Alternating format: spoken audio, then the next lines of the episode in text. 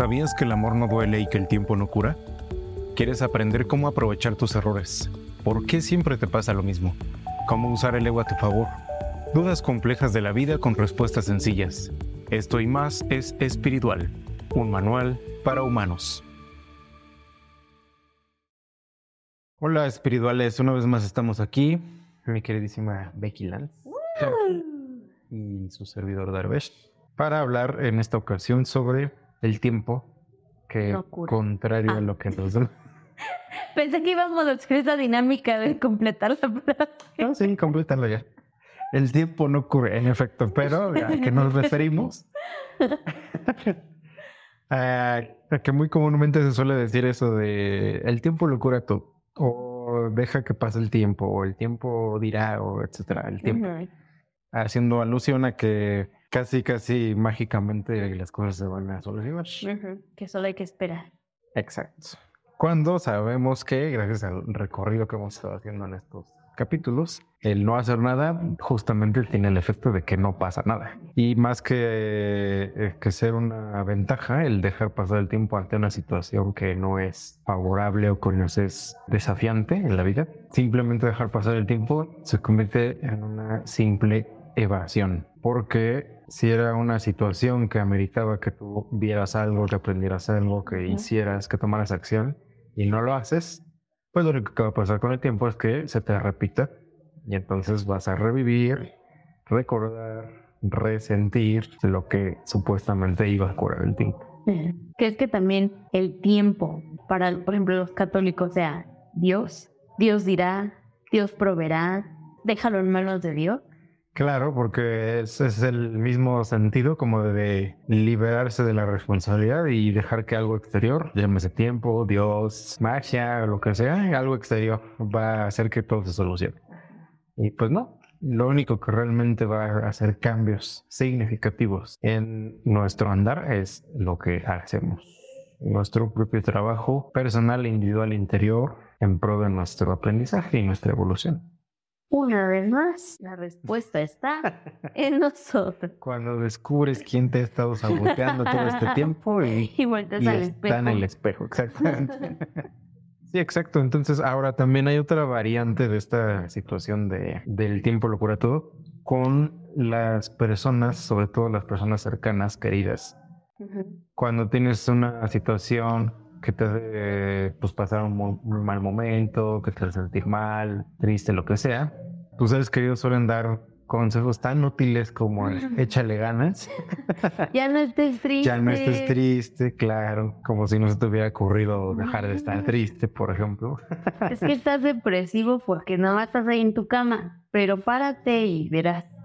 Ahora, no estamos hablando de los casos eh, clínicos donde evidentemente hay una perturbación, ya sea neurológica o fisiológica, un problema médico, vaya que en verdad esté haciendo un mal funcionamiento de la- del procesamiento mental.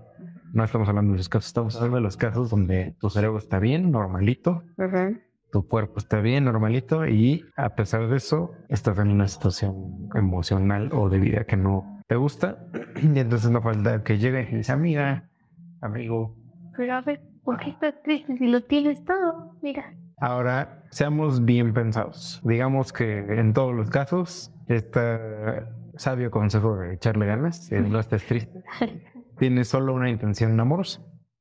Entonces, pues, ok, su intención es como que realmente te desean que estés mejor. Sin embargo, también puede haber casos en los que haya simplemente un auto rechazo a una situación que te refleja el otro. Por ejemplo, Por ejemplo. si estás viendo que tu amigo o tu amiga está permitiendo cosas, vamos a decir, con su pareja, Ajá. que son insanas o que le causan un daño, tú ves que lo permite y entonces no te gusta ver eso porque a lo mejor tú también lo estás haciendo con tu pareja. Y entonces el decirle, este, no, pues échale ganas, es como decir, ándale ya, apúrate a salir de eso porque me estás reflejando que yo sigo ahí y llevo años también en lo mismo y, no he podido y entonces no me gusta ver que me reflejes. no me gustaría dar consejos que no voy a tomar yo. Exacto. También. Caray. Entonces cuando... No, no ya- me ha pasado. De hecho, habíamos hablado en otro capítulo de este, de este reflejo con el otro, Ajá. eh, de lo que te refleja en tu inconsciente. Entonces, también de ahí puede- partir este deseo, como esta urgencia, de que te apures a salir de tu tristeza, de tu situación agobiante. Es como el de, no me gusta que estés triste. Vete de aquí hasta triste otra vez". Exacto. No me gusta verte triste, vete a te vea. Ajá. Ahora, esto significa que entonces no le tenemos que echar ganas y tirarnos a la marea incierta del universo y ya. Pues no, porque otra vez siempre hablamos aquí de los extremos y, de, y que en lo espiritual esos extremos conforman un todo donde el equilibrio es el estado más óptimo. Entonces, un extremo es echarle ganas sin sentido, o sea, como, pues yo voy a, voy a seguirle aquí en lo que Dios o el tiempo, lo que sea, arregla las cosas. Es un extremo. Y en el otro extremo, no, pues ya no voy a hacer nada porque nada funciona, me voy a abandonar Ajá. aquí a mi suerte. En ambos extremos, eh, volvemos a lo mismo, el, el quedar en la inacción cuando Ajá. la prueba o la situación de vida ameritaba una acción, simplemente hace que en el futuro se repita. Entonces, ¿qué podemos hacer? ¿Cómo echarle ganas de ¿Cómo una forma que sí eh, te lleve algo? Ajá. En principio es reconocer de esta situación sus componentes, pero de forma clara. O sea, componentes significa las partes que conforman algo. Entonces, una situación no es una sola cosa. Dame un ejemplo de algo que te perturbe en la vida o que te haya, o algo, algún incidente reciente. Por ejemplo, lo que ya habíamos tocado en otro, en otro podcast que me sentía yo un poco fervida. en la vida. Ajá. Ok. En Bueno, ese momento yo decía, es que, ¿para dónde? exacto. Y entonces solemos ver la situación como un, un todo inmenso. Como eso, pues estoy perdida y no sé para dónde. Y, o sea, si lo dices así, es como que refuerzas aún más el estar perdido, porque. ¿qué? Perdido, ¿qué, qué, qué le puedes hacer Sí. algo que está perdido? Sin embargo, cuando ya lo empiezas a ver con un enfoque de identificar los componentes de la situación, podrías, por ejemplo, empezar a decir, bueno, me siento perdida porque tal vez en el área profesional no estoy recibiendo el mérito que me corresponde. Tal vez en la parte emocional no estoy dando suficiente valor o peso a lo que siento o a lo que quiero. Tal vez en el área familiar eh, mi relación no es eh, muy sana, etcétera. Entonces, esa cuestión de estar perdida así nada más, al empezar a separarla en componentes, se empieza a volver algo más tangible, más claro y por lo tanto fácil o bueno, más fácil de abordar. Ya, por ejemplo, en este ejemplo hipotético ya lo separamos en tres cosas. Profesional, personal y familiar. Entonces, bueno, si en tu área profesional es que no estás recibiendo el mérito que te corresponde, es, bueno, no lo estoy recibiendo ¿por qué? porque eh, en este lugar de trabajo a nadie se le reconocen sus méritos o específicamente es conmigo. Ahora, si solo es conmigo, es una cuestión personal de la relación con jefe, supervisor o lo que sea, o es algo que yo estoy fomentando de forma inconsciente, propiciando o resonando, como lo que hemos hablado antes. Y entonces o- otra vez volvemos a esta parte de las capas y a la indagación en el autoconocimiento para poder empezar a desmenuzar y desmenuzar los componentes y cada vez que hagamos más desmenuzamiento de los componentes va a ser cada vez más claro y más fácil ir abordando poquito a poquito. Ahí te va, es como la tinga.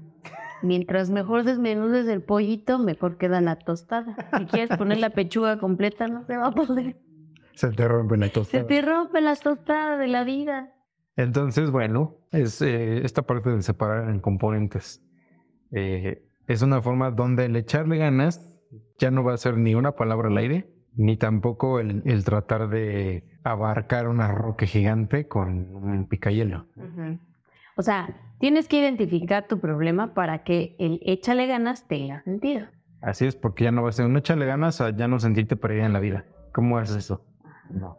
Como En échale ganas a ponte a buscar trabajo que te llene. Por ejemplo, exacto. O échale ganas a eh, identificar qué es lo que te hace resonar con personas que no eh, reconocen tus méritos. O por qué tal vez tú mismo no reconoces tus méritos. O peor aún, tienes el, el síndrome del impostor. Tan, tan. Yo creo que ese es buen tema para la siguiente temporada. Y ¿eh? entonces podría ser, eso dependerá de ustedes, que nos compartan, nos escuchen, nos pongan ahí todos los me gusta y todo eso, Para el me gusta del síndrome. para poder abrir nuestra segunda temporada con nuevos temas y por supuesto con su retroalimentación de qué temas quieren que tratemos, para eh, seguir compartiendo estas herramientas en pro de que todos sigamos aprendiendo. Entonces, bueno, estamos diciendo del síndrome del impostor que eh, a lo mejor eh, ves los méritos, pero empiezas a tú mismo a restarle crédito y valor a esos méritos.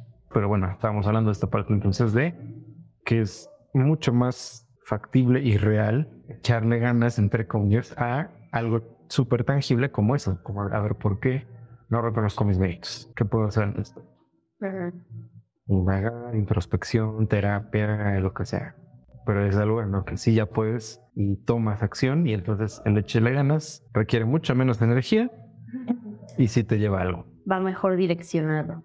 Y entonces alguien desde una perspectiva exterior, pues de que me imaginemos que esto te toma un año y alguien de fuera eh, en ese año de pronto se te acerca y te dice, oye, qué, qué bien te ves o te noto diferente. Al parecer el tiempo te curó. Y entonces ahí es donde tú dices, ¿Cómo crees, maestro? Yo le eché ganas a la vida, me puse las pilas.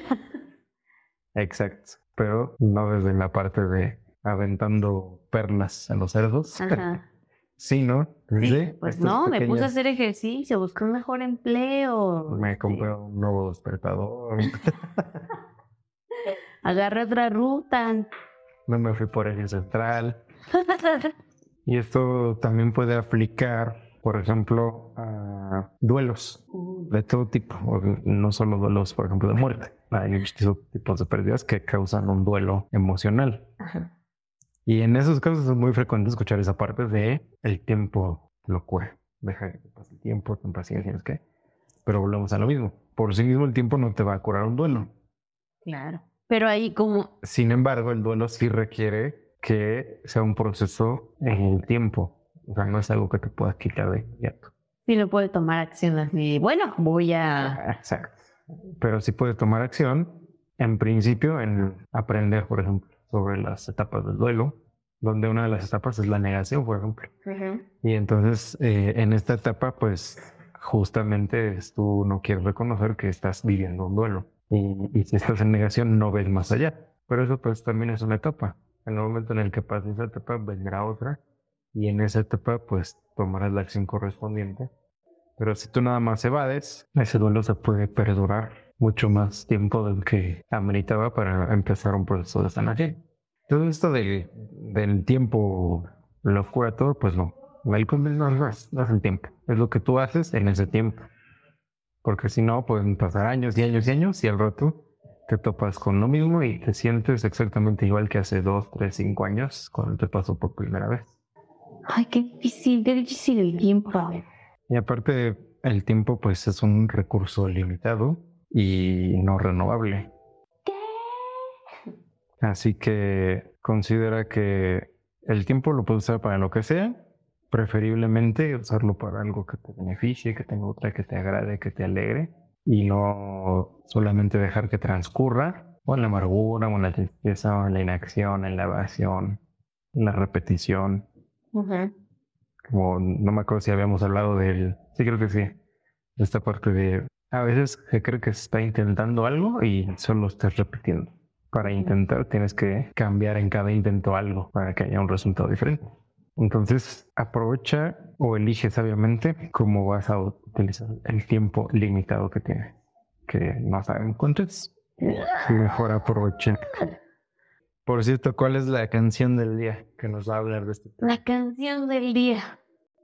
¿Qué tal la de tiempo para poder curar nuestras heridas? Tiempo para saber si me quieres o no.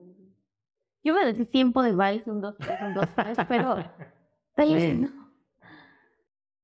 Creo, no creo que Chayanne esté aporta mucho a esta parte de la sanación. Porque además es tiempo de vals, tiempo para soñar. O sea, otra vez estamos como el cuando Dios, o cuando el tiempo, cuando la magia. Cuando... El pensamiento mágico. Pues bueno, espirituales, hemos llegado al final de este capítulo. Espero les haya sido de utilidad. Y es ya nuestro penúltimo capítulo. Nos vemos en el final de temporada para esperar sus comentarios y sus retroalimentaciones. Gracias, Becky. Gracias, Baruch. Namaste. Namaste.